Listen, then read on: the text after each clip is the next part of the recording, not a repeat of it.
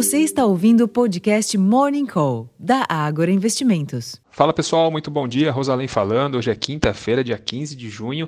E ontem, após a decisão do Fed de manter os juros inalterados no intervalo entre 5% e 5,25%, hoje as atenções se voltam para a decisão de política monetária, dessa vez por parte do Banco Central Europeu.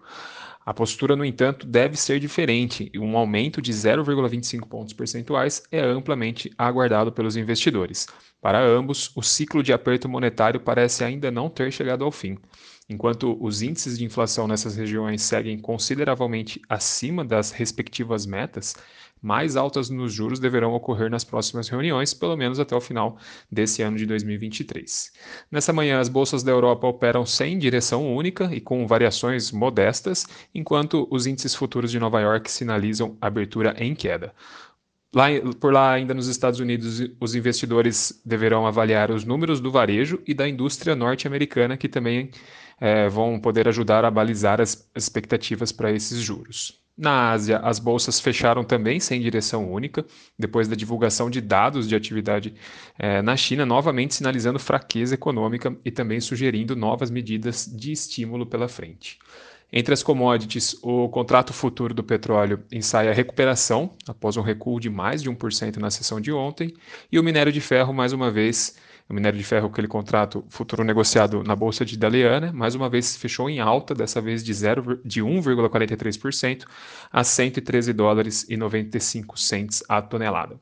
Por aqui no Brasil, a queda na maioria dos índices no exterior pode promover algum ajuste nos ativos domésticos, embora as expectativas de que a China continuará adotando medidas para estimular a economia atenuem essa ideia, podem dar um ímpeto aí é, para o Ibovespa, principalmente em função desse movimento das commodities.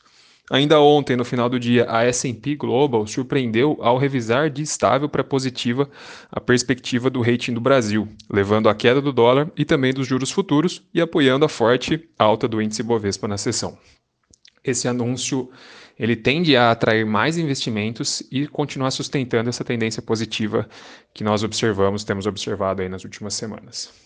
Em termos de agenda, no Brasil, eh, será divulgado o volume de serviços em abril, que deve desacelerar, e o Tesouro faz le eh, leilão de, de títulos pré-fixados. O presidente Luiz Inácio Lula da Silva também faz a terceira reunião ministerial do governo. Na Europa, como eu comentei, o Banco Central divulga a decisão sobre juros agora logo às, às 9h15 da manhã. Logo em seguida, a presidente da instituição, a Cristina Lagarde, segue com coletiva. Nos Estados Unidos saem os dados de maio para o varejo às 9h30 e de produção industrial às 10h15.